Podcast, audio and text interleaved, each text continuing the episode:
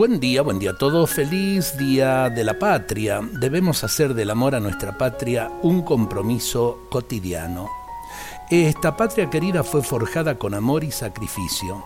Quienes pusieron sus fundamentos lo hicieron con un sincero afán de servir a Dios y a esta querida tierra argentina. En la Revolución de Mayo se comienza con el primer gobierno, es decir, nuestro pueblo toma conciencia que puede gobernarse a sí mismo y la gran revolución llegaría en 1816 con la independencia.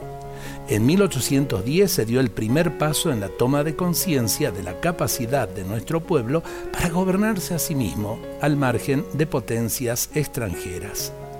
Fue todo un proceso de maduración y crecimiento.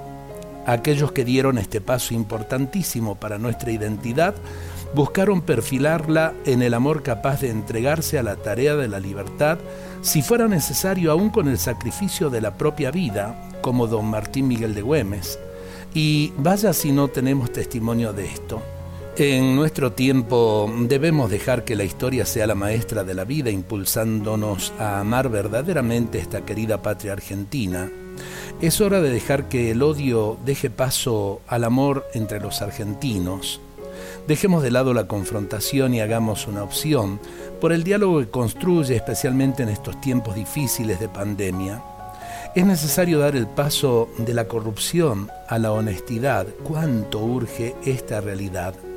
Es necesario dejar el paso eh, de la grieta a la unidad. Ojalá que los hermanos seamos unidos, así como nos dice el Martín Fierro. Eh, que los colores de nuestra bandera argentina nos recuerden hoy a María para pedirle fervorosamente por la Argentina en este día, para que la bendición de Dios se derrame en cada corazón, en cada familia, en toda nuestra comunidad nacional. Nuestra Señora de Luján ruega por nosotros. Feliz Día de la Patria.